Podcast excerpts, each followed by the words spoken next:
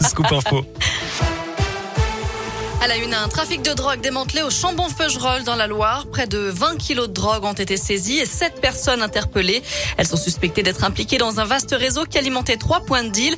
Cannabis, cocaïne ecstasy étaient vendus par de très jeunes vendeurs, parfois âgés de 14 ans, qui réalisaient près d'une soixantaine de transactions par jour.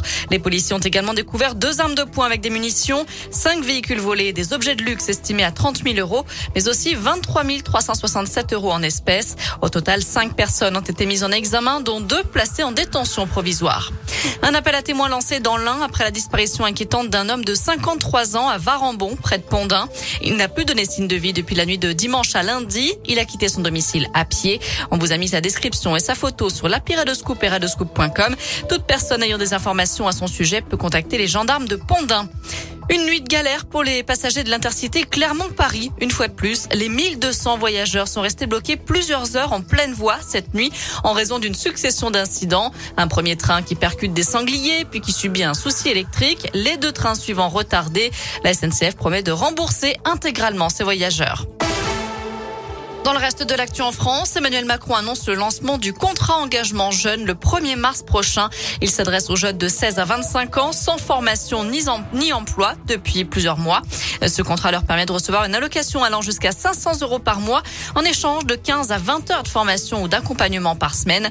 Objectif, accompagner au moins 400 000 jeunes en 2022. La mise en garde du ministre de la Santé, une nouvelle vague épidémique est possible cet automne, prévient Olivier Véran. Le taux d'incidence au niveau national augmente de 11% sur la dernière semaine, avec une légère hausse des hospitalisations également. L'effet de la baisse des températures principalement qui incite à rester en intérieur. Les salariés de l'établissement français du sang en grève, les syndicats les invitent à cesser le travail jusqu'à vendredi pour réclamer des hausses de salaire. Un combat qui a débuté il y a maintenant un an dans le cadre du Ségur de la santé. Et puis la suite du procès des attentats du 13 novembre 2015 à Paris. La parole est maintenant aux 14 accusés, notamment le seul survivant des commandos, Salah Abdeslam. Il est le premier interrogé. Le tribunal va se pencher sur ses sa personnalité, son parcours ou son passé judiciaire. Une première avancée concrète à la COP26 de Glasgow. Une centaine de pays, dont la France, s'engagent à stopper et inverser la déforestation. Allez, un mot de sport avec du basket à suivre ce soir. La GL Bourg reçoit les Grecs de Promitheas Patras à 20h à Equinox pour le compte de la troisième journée de recoupe. Et puis en foot, on joue ce soir en Ligue des Champions. Lille se déplace à Séville à 21h. Voilà pour l'essentiel de l'actu. Côté météo, des averses sont attendues cet après-midi sur l'Allier, la Loire et le Puy-de-Dôme. Elles gagneront petit à petit du terrain en soirée et toucheront l'ensemble de la région. Le mercure aujourd'hui ne dépasse pas les 14 degrés pour les maximales.